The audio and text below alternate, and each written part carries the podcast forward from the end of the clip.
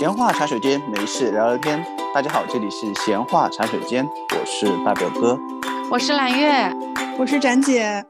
最近不知道大家那里温度有没有下降呢？嗯，反正杭州这里最今天开始是温度骤降十度，所以天气一凉呢，胃口就大开，感觉又到了要贴标的时候了。所以在这一期呢，就想跟大家来聊一聊一个老生常谈，但是却又热火朝天的话题——减肥。今天我们邀请来了我们的好朋友纯纯，好，先请纯纯介绍一下自己。啊好，大家好，我晨晨，我又来了。上次谈吃的，这次谈减肥，我真的很适合这类的话题啊。吃货永远在减肥。等到我们的粉丝体量到了一定程度的时候，我们就邀大家线下见个面，吃个饭，怎么样？吃火锅 啊，可以的。然后发送照片给远在新加坡的大表哥，你是吃不到的。我打飞机过来给你们聚会嘛？哎，好。然后开始呢，想聊一个话题，就是大家会有体重焦虑吗？有，谁没有呢？我觉得体重焦虑永远是伴随着年龄焦虑的，因为在某一个岁数以后，你会发现你的代谢就开始下降，你就开始意识到你要吃东西要节制了。但是又到了某一个岁数之后，大家就会对自己的体型没有那么多的关注。是，就是更往后了嘛，就是我们现在还处在一个代谢下降。还在纠结，然后还没到到下一个境界的时候，完全不 care 了，说明你处于中年早期。大表哥对年龄焦虑确实是有的，我已经感受到了多个角度感受到了这一点，所以可能 体重焦虑只是他年龄焦虑里的一个小分支。你们没有吗？我们当然有啊。我要说一下我对体重焦虑这个事情，有的人可能是说，因为到了一定年纪之后，发现代谢有变慢。但是我是属于小学三四年级之后就反正不是很瘦的那一趴，然后到了高中，女生开始有美的意识的觉醒，开始想要变美之后，是正儿八经萌生过减肥的想法的。成功了吗？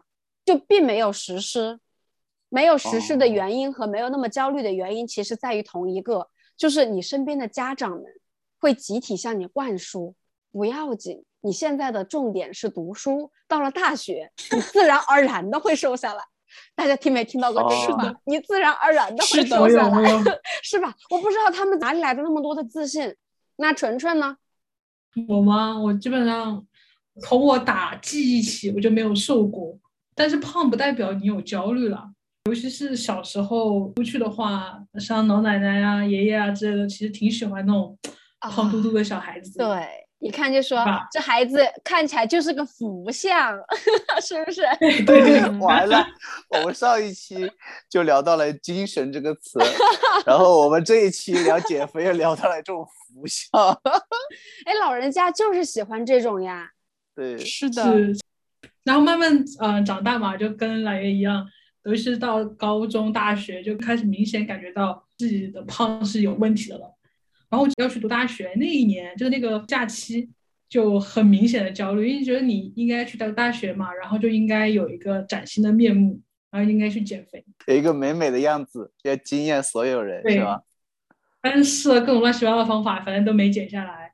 然后我工作的第一年，那次是我人生最焦虑的一次，原因是我呃十二月份回了家，因为你开始工作了嘛。只要你找到一份稳定工作，那下一步是什么？找对象啊！找对象的前提是什么？要漂亮啊！对啊，所以家里所有的亲戚都在说你是不是该控制一下你的体重啦，什么什么的，就开始了。嗯，所以从这个来看，其实有的女生也包括男生，就他对体重的焦虑，其实是来自于对谈恋爱的焦虑。生物求偶吗？你想说 在纠结这个词吗？对，大概是这个意思吧。就大学我们有一个女神，就我觉得她长得很漂亮。那就大学谈恋爱就不是吃吃喝喝嘛。然后她谈恋爱之后就有变胖一些，就肉眼可见的可能一年长了应该得有个十五到二十斤吧。但是她那个时候她很开心，那个时候你感觉到她不焦虑。就虽然她没有以前的体型完美，但是她之后分了手之后，你明显的感觉到她就疯狂想要减肥，想要瘦下来。明白，那展姐呢？我在大学的时候，包括大学以前的那个时间，我知道自己是胖的，但是我完全没有焦虑。就可能那个美的意识还没有萌生出来，女性意识也很弱。后来等工作之后，然后慢慢的，因为工作环境里会有大家对你的评价，包括也有说家里对那个求偶方面的 求偶方面的那个催促，所以就会慢慢的产生了外貌焦虑。多换个词，我们这个话题已经聊的有点像动物世界了。用交友好吧，不要用求偶。对。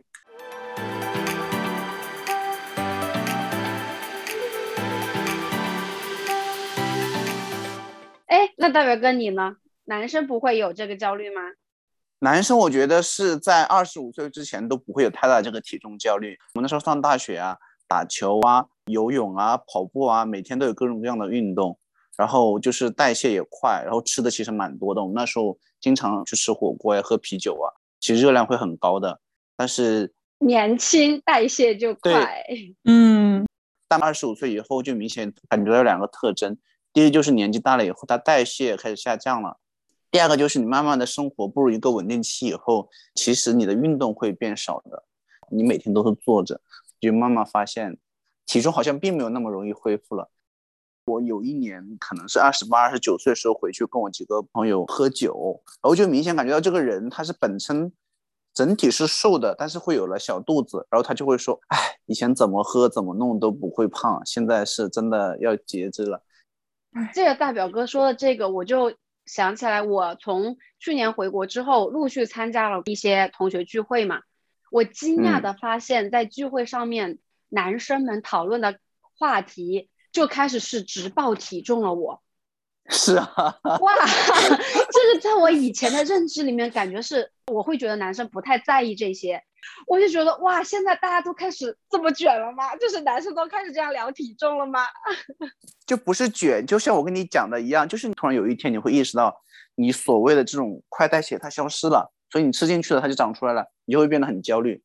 我们刚才讲到一个话题，说你呃减肥是为了找对象，那比如说像结了婚的展姐，你还会有这种对体重还会有焦虑吗？嗯，还会有焦虑，但是不是那么明显。因为就是有一种自信，就是不管你变成什么样子，都会有人喜欢你，那个肯定对我来说能量就很足了。所以你是结婚之后，确实是对体重的焦虑有下降一些吗？嗯，是的，嗯，悟了。所以展姐，你是在什么时候是最想减肥的时候呢？就是有了喜欢的人的时候，是我最想减肥的时候。大家那个时候都会许下心愿，就是再瘦十斤就去表白。哦，就是先喜欢上，然后再想说想要减肥，是吗？啊，是的，就是有一个目标的时候。嗯，那纯纯纯纯你呢？呃，回到之前说我最焦虑那一次，就是刚工作第一年嘛。然后还有一段时间是因为那段时间工作上面也不是很快乐，你的生活重心需要找一个地方去安放嘛。啊，我觉得工作方面不会再付出更多的精力了，所以当时精力相当于说无处安放，所以就选择去减肥。而且健康的生活方式或者是身材管理，其实也是一个相对工作来说是一个投入产出还算可观的一个事情，能明显看到一个变化。对对对对对，这个我同意。是减肥是一个比较投入产出比很高的一个东西，但是也是一个低成本容易摧毁的事情。满月呢？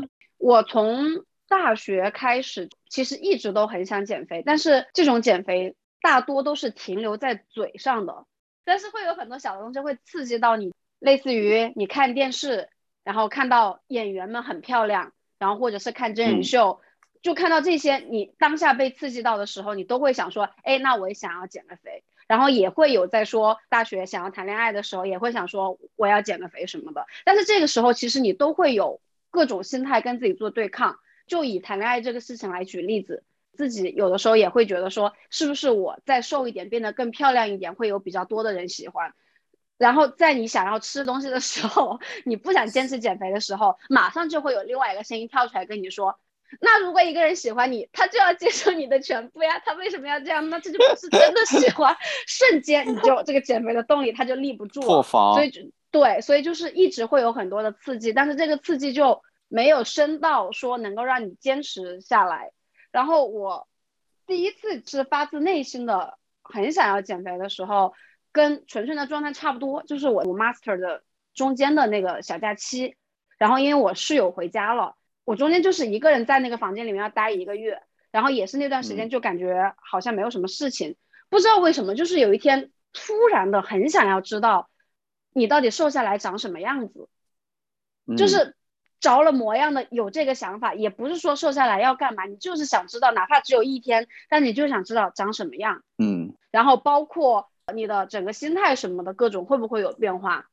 我为什么说我会这么在意这个代谢率啊，或以及没有运动会变胖？我觉得一个最直观的感受就是，我以前买的那种很 fit 的衣服和裤子都穿不进去了，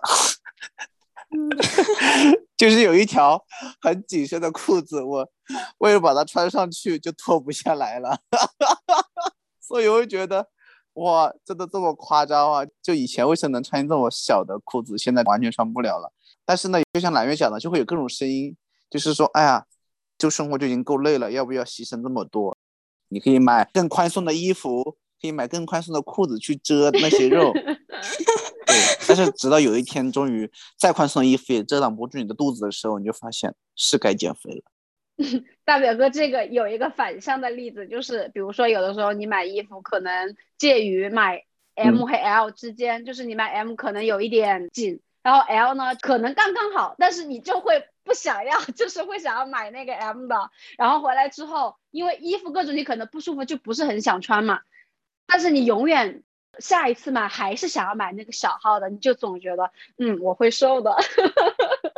哎，我这几年已经改变了这个心态，就每次我都会选更大一号的，因为我对自己已经有了充分的认识。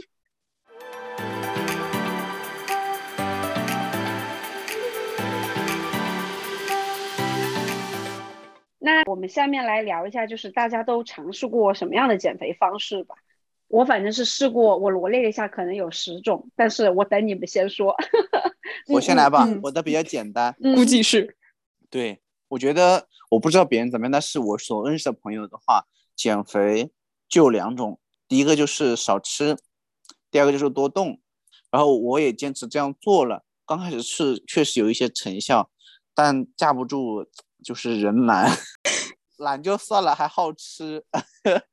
我以前很爱买那种乱七八糟的零食，然后我平常没事的时候，我就随手抓几个就吃。然后有段时间，我真的为了节制自己，把那个我房间里面所有吃的全捡起来，全给我丢到垃圾桶里面去了。我说再见吧，您以后再也不见。然后过了一个礼拜，家里面又有零食了。这基本上就是我的一个减肥的办法跟心路历程，然后最后最后的结果是减肥失败，就是管不住嘴。但是我最近运动还是蛮多的。我是这样的，我发现我代谢率下降以后，我的运动能勉强让它不长，我就已经很开心了。刚刚纯纯说可以去吃那种老年人的零食。什么话梅呀这些的，纯纯，你知道我最近吃这些，吃到我舌头都长泡了吗？就是老年人的食物，就是非常的费舌头上火。纯纯每次来我家，对不同的蜜饯推荐给他吃。我之前是很不爱吃这种，然后从某一刻开始，就突然觉得这些一直传承下来的零食，一直传承不是没有道理的，就开始很喜欢。是不是从二十五岁开始，整个人都变了？我算一下啊，哎，好像差不多哎。那那我就说我还没到二十五，行吗？我没到二十五。你不要脸。那下次让大表 哥给你备你喜欢吃的零食。就备一箱蜜饯。二十五岁的成年礼，恭喜你步入老年。那你们有什么减肥的方法吗？我这个就很简单了，我这个真的就是属于大家都会尝试的办法了。嗯，那纯纯你分享一下嘞。就是你刚开始减肥嘛，尤其是那种意志力薄弱，总想找一些小的窍门。所以我最开始其实吃过药，呃，然后那个药大概就是说吃完以后你不会想吃东西，然后它会增加你的代谢，就是相当于增加了你的代谢，然后就减少你摄入。但副作用就是你每天可能晚上睡眠不好。我本来听到你前面说的那种种好处，我都已经心动了。然后一说 睡眠不好，那我坚决不能要。我本来睡眠就很差了，睡眠不好，然后注意力也不是很集中，然后还有，我觉得最重要的是最后一点，就是一旦你停止你吃药，你反弹，反弹很厉害。哦，对对，纯纯这里这我要跟你是很恐交流一下吃药的经验，纯纯应该知道。展姐，如果你有相同的经验，欢迎加入进来。好，那我来加入进来。我曾经喝过，减肥药，对，但是我吃的不是同一种，我是喝过那个某某某减肥茶，哦就是我们当时在电视上经常能啊看到的那个。碧生源，我把牌子说出来。对，对，就是它。然后那个茶就是，呃，你每次泡了之后喝，就会觉得特别特别的苦。然后喝完两个小时之内你是没有感觉的，但是等到凌晨一二点的时候，你就会感觉到一股突如其来的疼痛袭击了你，疼痛好像你的肠子就在搅在一起。妈呀！对，特别的疼。嗯，就感觉你的肠子搅在了一起，那个疼痛就在提醒你，你今天晚上不应该吃这么多东西。啊，就是吃的多，它就会有这个反应；吃的少就不会有，是吗？呃，不是，是不管你吃多吃少，只要你喝了那个茶之后，就会有这种反应。哇，好吓人！那一般多久时间生效呢？一般都是晚饭之后喝，然后到半夜一二点的时候，然后就会肚子疼，哇，然后就是拉肚子嘛。它的这种疼是你感觉得到你在消化的那种肚子痛，还是真的对你的身体有伤害的那种痛啊？是有伤害的。我在前两天还在微博上看到一个热搜，就是一个女子长期服用碧生源肠经茶吧，结果就是肠子内部是黑色的，就是它肯定是破坏了你的。好可怕！对，所以听众朋友们不要尝试这个。那是你当时瘦了吗？哦，这次话没有 你喝了多久呀？你瘦了吗？喝了大概一个半月吧，嗯然后就没有怎么瘦，但是也没有胖。那费了个大花，日常也不太容易胖啊。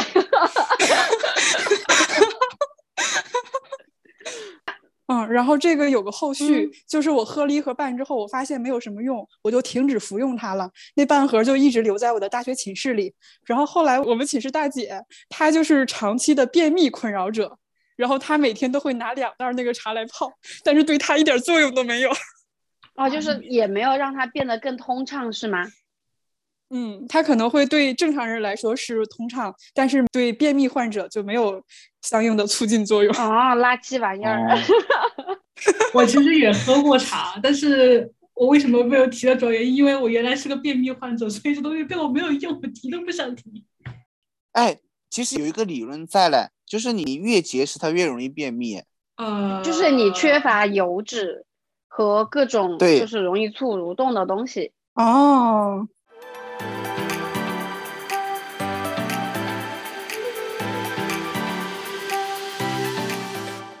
喝茶真是同一个世界，同一个碧生源，因为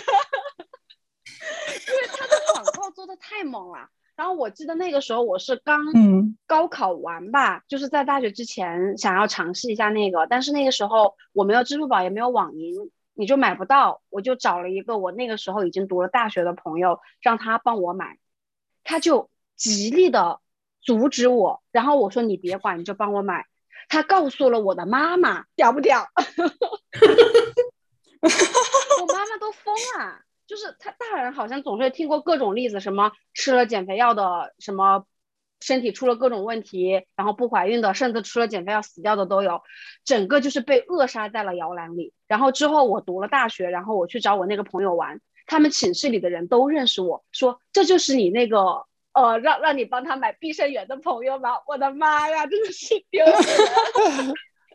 然后 之后我就吃过一次减肥药，就是刚刚说的，我在我最想减肥的那个时候，因为之前被教育过，其实我一直是避免去吃药的。然后那个时候是因为我的室友，他说他大学有吃过那个减肥药，一天瘦一斤，他告诉我。当有人这么厉害？是不是心动了？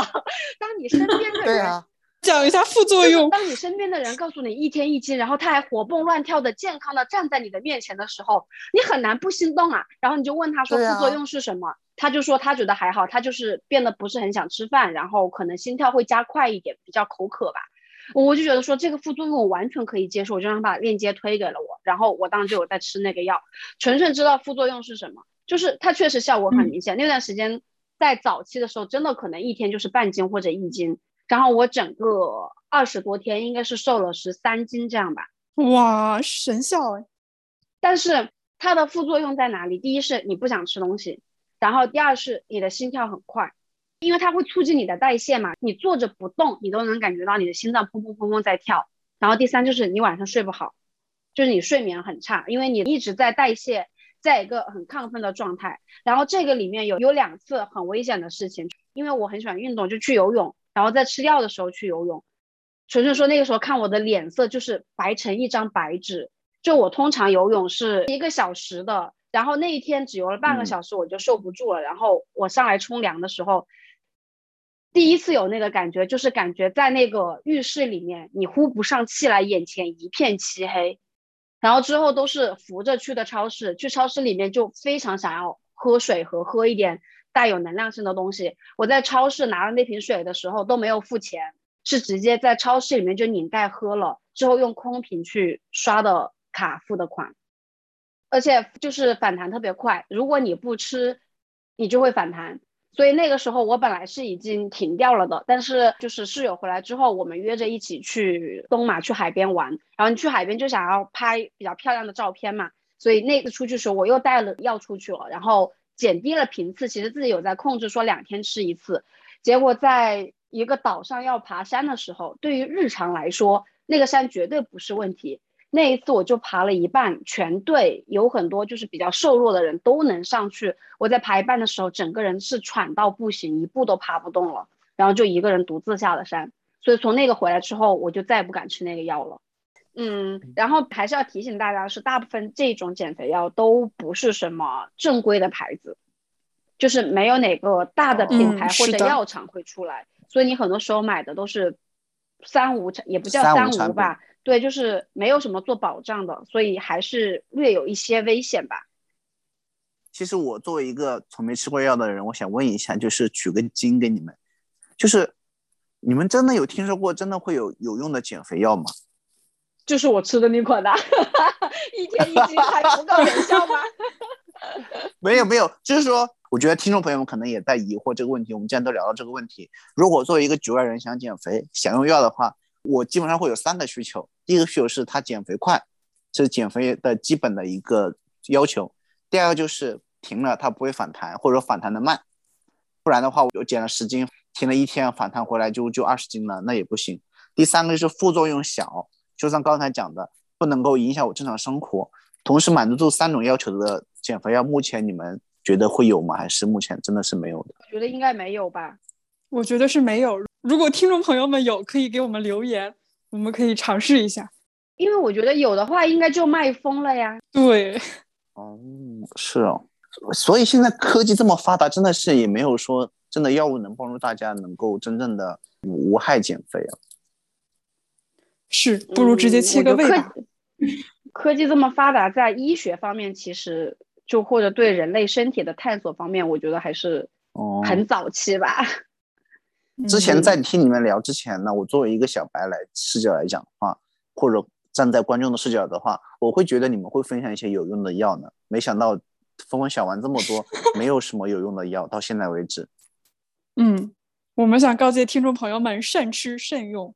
嗯，然后药的副作用其实就是那么几个，基本上的话就是第一个是呃心跳会变快。第二个是会影响睡眠，第三个是会掉头发。哦，还会掉 头发，天哪！然后，对，那本就不富裕的那个 那个雪上加霜。是的。那那算了算了，还是好好读吧。啊。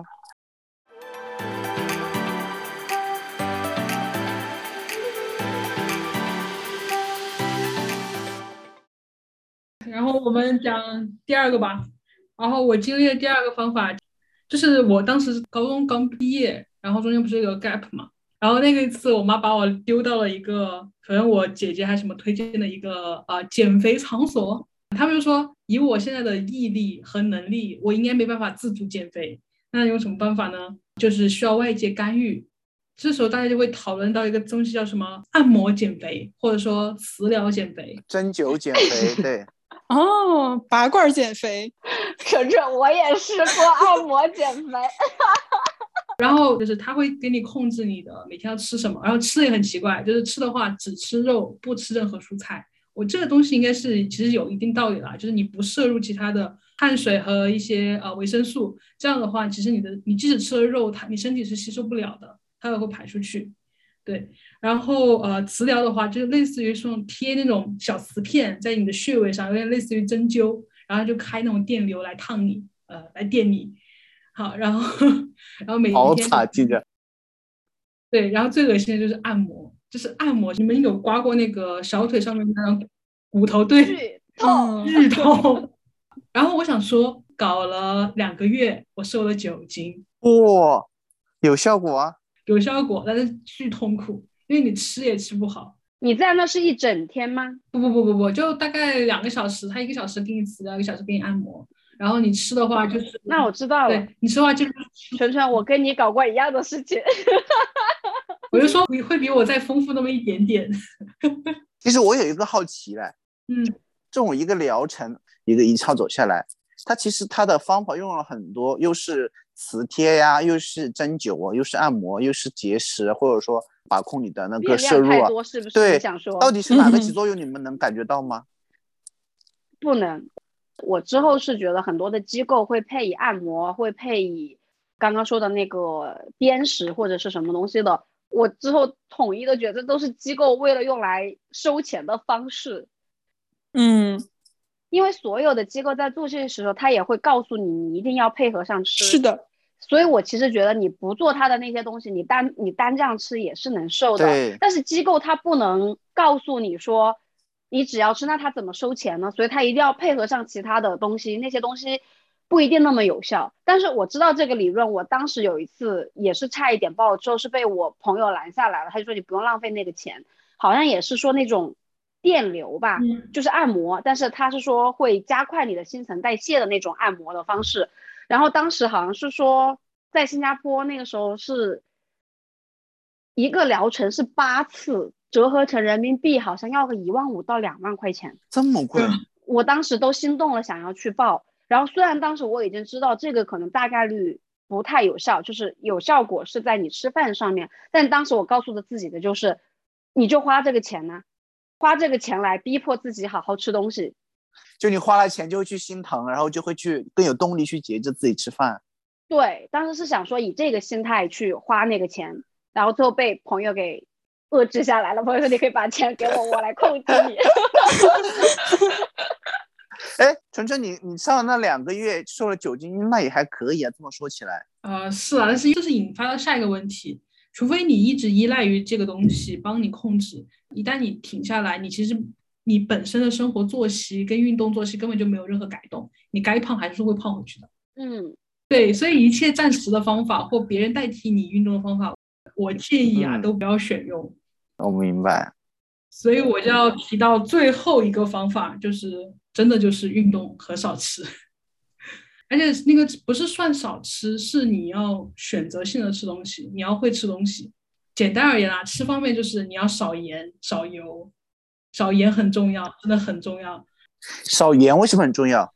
因为你盐吃多了，你会需要纯水来平衡你身体的。喝白水啊，就喝白水啊。嗯，那也会有水肿的。你身体肿，你身体不不好去代谢的。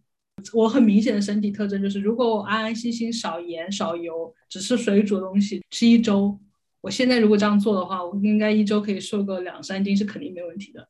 但是我这个人嗯，真的是喜欢吃油、吃盐，还有吃辣，不只是你，谁不是呢？高油、高甜、高辣。但我本身不爱吃糖，所以这方面我本身一直都不太需要控制。呃，吃的话就是你得先控制你的量，就是呃你要很明显有意识啊，肉要吃可能一顿吃两百克或一百五十克，然后呃蔬菜是多少克，然后很明显，然后每顿都必须吃，因为你不吃你没有能量去代谢。好，第二段就是运动，运动我现在的情况是我一周运动三天，我只能保持我的体重，我必须要加到一周五次，我才能去减肥。做有氧还是无氧吧？我建议是做无氧。真正要减肥，不要做有氧，因为有氧只是增加你的耐性，相当于把你呃减肥的代价变高了。如果你经常做有氧，当时在网上找了一个老师啦，我是觉得他最有用的就是他会给你一个有体系的吃该怎么吃，运动该怎么去运动。它是一个十周的一个训练周期嘛，你十周结束以后，你其实有一个惯性，说哦，我吃的时候我会注意去看卡路里，比如说我现在拿起来一瓶饮料，我会去看那个卡路里和糖分是多少，然后我吃的时候也会搭配说我。肉要吃百分之多少？要要吃百多少克？然后蔬菜是多少克？运动的时候你也会有概念，说哦，不是纯在那个上面踩那个跑步机就可以了。我其实需要去做一些力量型的训练。这里插个题外话，其实像这种课程，Keep 上面或者 B 站上面免费的或者几十块钱一节的什么的，其实很多。但是我跟纯纯报的这个课折合成人民币可能要三千五，就是纯视频。但是你付费了之后会格外重视它。对，就是因为你付了比较多的钱，你才会去坚持十周，以及好好的去听老师讲的这些东西，把它内化下来。哦，所以真的就是一切无关于，可能跟老师的关系没有那么大，在于你花了钱。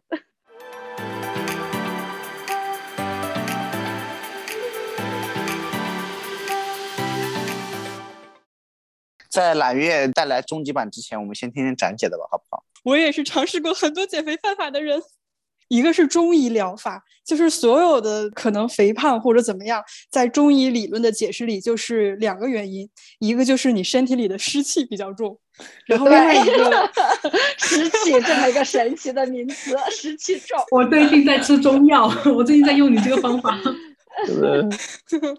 嗯，然后另外一个解释就是说，哎呀，你的胆经不是特别的通畅。胆经指的是什么呢？就是你大腿外侧的那条经脉。你家里的长辈难道没有告诉你，没事儿敲一敲大腿外侧，有利于你的？代谢循环吗？我已经在敲了。然后我选择的办法就是同事推荐的，同事推荐说这个特别好，就是拔罐减肥，而且身边就有很多同事真的去嗯通过拔罐减肥瘦掉了很多斤。他的拔罐就是平时调理的那种拔罐吗？还是有不一样的方法呀？嗯，不是，它有不同的穴位排布。哦，你可以想象一下，从你的。肋骨一直到你的腹部，再到你的大腿外侧，就是密密麻麻排满了罐儿。哦。然后拔下来的时候，其实身上就是印满了很多圆点儿，你就感觉自己像一个金钱豹一样。每次可能那个罐儿在你身上要待个十五到二十分钟吧，特别特别的疼，因为那个罐儿它是在不停的让你的皮肤在收紧的。嗯，然后就时间越长，它就会越疼。然后等到它拔下来的时候，你就感觉很轻松。它这个办法还是要说让你搭配一些饮食，但是就是限制就很小，基本上也是那个，就是吃主食不能吃肉，然后吃肉不能吃主食那个。我试了这个办法之后，我自己是差不多两个月的时间，然后瘦了十五斤。哇，这十五斤是在之后的两年之内慢慢长回来的，所以我觉得还算是比较有效。然后大夫说，原理就是通过拔罐来刺激你身体中的穴位，提高你的新陈代谢。它那个副作用可能也很小。那个副作用一个就是可能就是你的皮肤会变成黑紫色嘛。然后对于有些人来说，可能就是造成什么毛孔张开啊，然后局部有些发炎之类的。但是如果大夫他的手艺足够好的话，其实是不会造成这种伤害的。再就是你拔完了之后不能洗澡。因为原则上说，就是毛孔张开了之后就容易进风入邪之类的。嗯，那展姐这个方式不是非常适合冬天，就是正好拔出来的那个印记，穿衣服也看不到，然后洗澡也不是大问题。嗯，但是大家好像普遍喜欢在夏季用这个办法，因为都说什么拔罐还是会泄元气的，然后冬天你就适合整个人收缩着包裹着，就夏天会更好一点点。而且夏天可能本来基础代谢就高一些，再加上拔罐，可能效果会更好。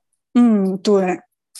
嗯，哇，这个方法很好啊，可以推荐给听众朋友们。这个是目前来看是最无害的，而且效果还蛮好的。嗯，可以尝试一下下。那就是去那种中医诊所推出有那种呃拔罐减肥这种都可以去问是吗？嗯，是的，但是还是要听一听朋友们的口碑吧。因为如果真的是效果很好的话，一般大家都会知道的。然后揽月来最后你的重磅炸弹，揽月的减肥史简直就是有各种的乌龙和搞笑的事件。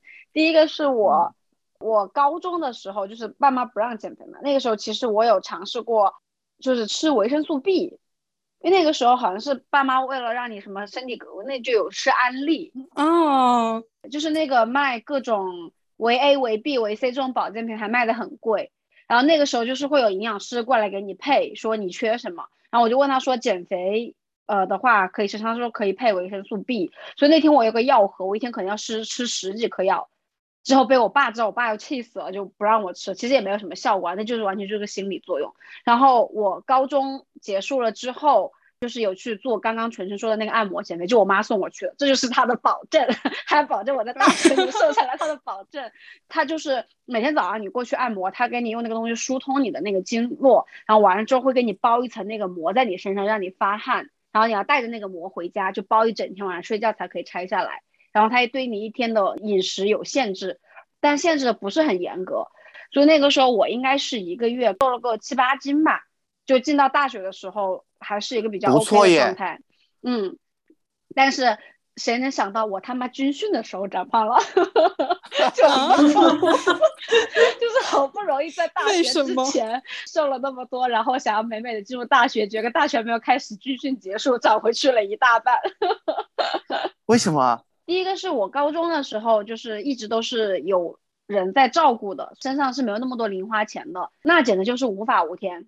就是买各种零食，食堂乱吃，我觉得还是 吃上面没有控制好。然后那个时候你也会觉得说，我都军训了，我都这么累了，我吃应该不要紧吧？不过分吧？对对，就觉得我这么累，就大家其实要知道，你运动的那点消耗是抵不过你乱吃的消耗的，那是远低于的。是的，嗯，是的。然后我到了大学之后，还搞过那个什么哥本哈根减肥法，什么鬼东西？这是，就是好像是你每天我都忘了具体的食谱，你每天只吃酸奶，一天要吃几个苹果，然后只喝酸奶，不准喝水，五天一个周期，掉秤掉的贼快。但是问题是我当时上秤觉得瘦的很快，你看镜子看不到一点变化，然后你穿的衣服你也没有觉得说维度有变化。我现在有了比较成熟的体体系，就知道你那种不让你喝水，那完全掉的就是水分呐。我大学还试过跑步，然后那个时候每天晚上去操场上跑四十分钟吧。那个时候不是说四十分钟才可以到那个你的心率的某一个点嘛，就每天能跑四十分钟，一斤不瘦的情况下，你们知道结果是什么吗？就是开始膝盖痛。然后我当时是有去理疗馆，韧带拉伤了，他说每天跑太多。就是一斤没瘦，然后把腿给跑伤，就是各种乌龙事件。哦，对了，这里我还可能给个小 tips，就是如果你真的想通过跑步减肥的话，在跑步之前一定要热身。第一个是热身，第二个是一定要买一双跑步鞋，就不要随便找双鞋去跑步，不然造成了一个长期的对膝盖和对整个身体的损害是不可逆的。嗯嗯。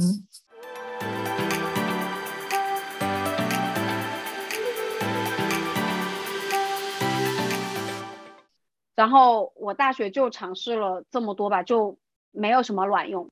然后到了 之后去了新加坡之后试过，呃，就刚刚说的那个电流的什么玩意儿的，然后也有做过刚刚纯纯的那个课，但是那个课对我就没有什么太大的效果。第一个是他对饮食要求比较严格，可能那个时候因为上班，你没有办法。做到比较严格的控制，然后第二个就是因为你没有好好的控制饮食，虽然你每天有在认真的运动，但是我过了两周体重没有什么变化，就是你没有得到一个正向的反馈，你就越来越难坚持。但是那个课程有给我建立很好的减肥知识的体系。包括说你怎么吃饭，你怎么运动，这个体系打得很好。所以在那个之后，我又搞了一个，我去聘了一个营养师。嗯，然后营养师会每天给你发食谱，因为因为就是我当时的困扰就是很多人给的食谱都说你要怎么做，但是你上班在外头是不可能说你自己做来控制这个热量的。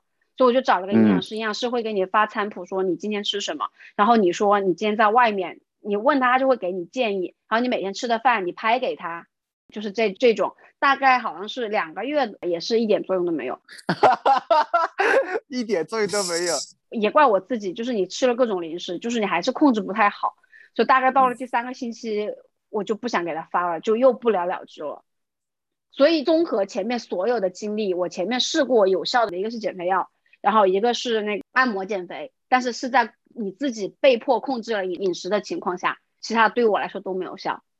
然后我最后一次减肥，而且是我现在一直在坚持的方式，就是我不知道大家知不知道生酮饮食，不知道什么叫生酮，就酮体是一种你的体内提供能量的一个东西。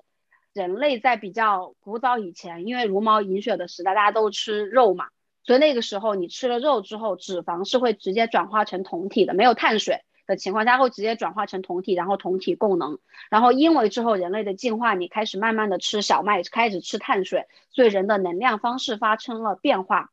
生酮饮食就是说你又回到之前的那个方式，嗯，所以它的原理就是你每天吃高油脂的东西，吃什么牛油果、培根。五花肉、黄油就是很精致的脂肪，而且要有严格的比例。你每天的脂肪比蛋白质比碳水的比例是多少比多少？就你一定把你的碳水控制的非常低。所以你每天是你不能吃主食，然后你的水果都不能吃，就你水果只能吃莓类，就苹果什么这种都不可以吃。什么什么莓类？蓝莓什么的吗？蓝莓、草莓、树莓这种东西，很多人做生酮饮食，其实最大的阻碍是来自于你的。脂肪吃不够，就大家平时都说你喜欢吃垃圾食品，喜欢吃脂肪。当你只能吃纯脂肪的时候，你是吃不够的。就类似于我那个时候吃鸡蛋，一颗鸡蛋要配十克黄油吧，好像是。咦，就是那个鸡蛋都吸不完那个黄油。然后那个时候我有去看那种帖子的分享，有的人会做防弹咖啡，就是把黑咖啡和黄油打在一起，不加牛奶。然后那个黄油就会怼成是那个牛奶的口感嘛，因为那个我觉得它是有科学依据的，其实有瘦一些吧，但是我一直没有产生酮体，产生酮体是可以测到的，就是有那个产生酮体的那个试纸，然后当你的身体适应了以脂肪来供能的时候，它就会自动的来消耗你的脂肪，会形成这样的代谢方式。所以你一定不可以吃碳水，因为你一旦吃了碳水、吃了糖这种东西进去，它变成了那个糖分的话，它就会走你现在的代谢路径。所以它前面就是你要断碳，你一定要把你的糖分全部都消耗完，然后变到你的身体里面，每天只有脂肪，然后你摄入进来的也只有脂肪的时候，它就会开始以脂肪供能，然后消耗你之前的脂肪。这个确定是科学的吗？是科学的。对我有朋友这样试过，很成功。但是那个时候我的感受是。体重有降，但是我一直没有产生酮体，然后副作用很明显，掉头发掉的特别严重。哎呀，这个 我不能接受。嗯，是的。但是好处非常明显，第一是你精力很旺盛，就碳水是会让人嗜睡的。你断了碳之后，不管你是不是用生酮，你只要平时碳水吃的少，整个人都很精神。然后第二是你一旦断了糖，皮肤贼拉好。就是 我妈那个时候跟我视频。隔着视频，她都说觉得我脸色特别好，皮肤特别好，长痘这种东西不存在的。那怎么去尝试啊？我的建议是，你要做生酮之前，你一定要去把那个理论给了解清楚。你去 B 站搜生酮，有各种各样的普及视频。跟大家说的是，你不管尝试什么减肥方法，最底层的原理就是你每天一定要让你的摄入小于你的消耗。那你的摄入就是饮食来的嘛？你的消耗就是你的基代加你的运动代谢，嗯，然后就说到了生酮这一边，他给你打了一个很好的序曲。第一是它让你进入到了一个减肥的状态，然后第二个就是你很会去看成分表和控制这些东西了，然后第三就是你因为这个你对碳水的依赖被解绑了，这个对于你后续的减肥都是很有帮助的。然后我之后找到的很好的减肥方式。真的就是我现在感觉要推崇给所有人的，就是真的是发自内心的去改变你的生活方式。嗯，你真的让你自己享受某一个生活的状态，然后你不要去在意那个时间的长短，它慢慢的会下去。就这个就是我感觉很舒服的一个方式。那今天其实我们聊减肥的话题聊得非常的热烈啊，就看来不管是男生还是女生，对于减肥这个话题都有非常多的感悟，所以就是。针对这个减肥的事情，想让大家每一个人发表一个对减肥的自己的心得，或者是想要给大家的建议，或者是自己的一个感悟吧，来结束我们今天这一期的话题。我觉得我其实就很简单，就像我之前讲的，就是六个字：管住嘴，迈开腿。嗯，那展姐，我想说的就很简单，听众朋友们想减就减，不想减就不减，不用管别人说什么，快乐就好。不管你是什么样子，大家都会爱你们的。是的。那我要说的可能要就是跟展姐的相反，就是我不能够鸡汤的告诉大家说外貌不重要，体型不重要，但是就是一切要以你当下是开心的。你的身体以及你的生活都是开心的方式来往前推进，不然就它不会持久。再另外一个要说的就是，积极的自己能够吸引积极的东西，所以就不管是对自己还是对你身边的朋友，就大家都可以更加的正面的进行一些多的反馈。我压轴啊，我都觉得我压不住你们。我最后再讲一下我自己的观念吧，可能有些跟大家有点重复。如果你出于不同的目的，比如你想变漂亮，还是说你想自己让自己身体变得更健康，减肥只是一个方式来让你变得更好。所以，如果你出现了减肥导致自己比如身体变得更差了，如果让自己情绪变得很差，其实我建议这个时候你没有必要再去减肥。嗯，好啦，那今天的节目就到这里啦。希望大家都能够生活开开心心，越来越漂亮，越来越喜欢自己。这里是闲话茶水间，我是蓝月，我是大表哥，我是展姐，我是纯纯，我们下期再见，拜拜，下期再见，拜拜。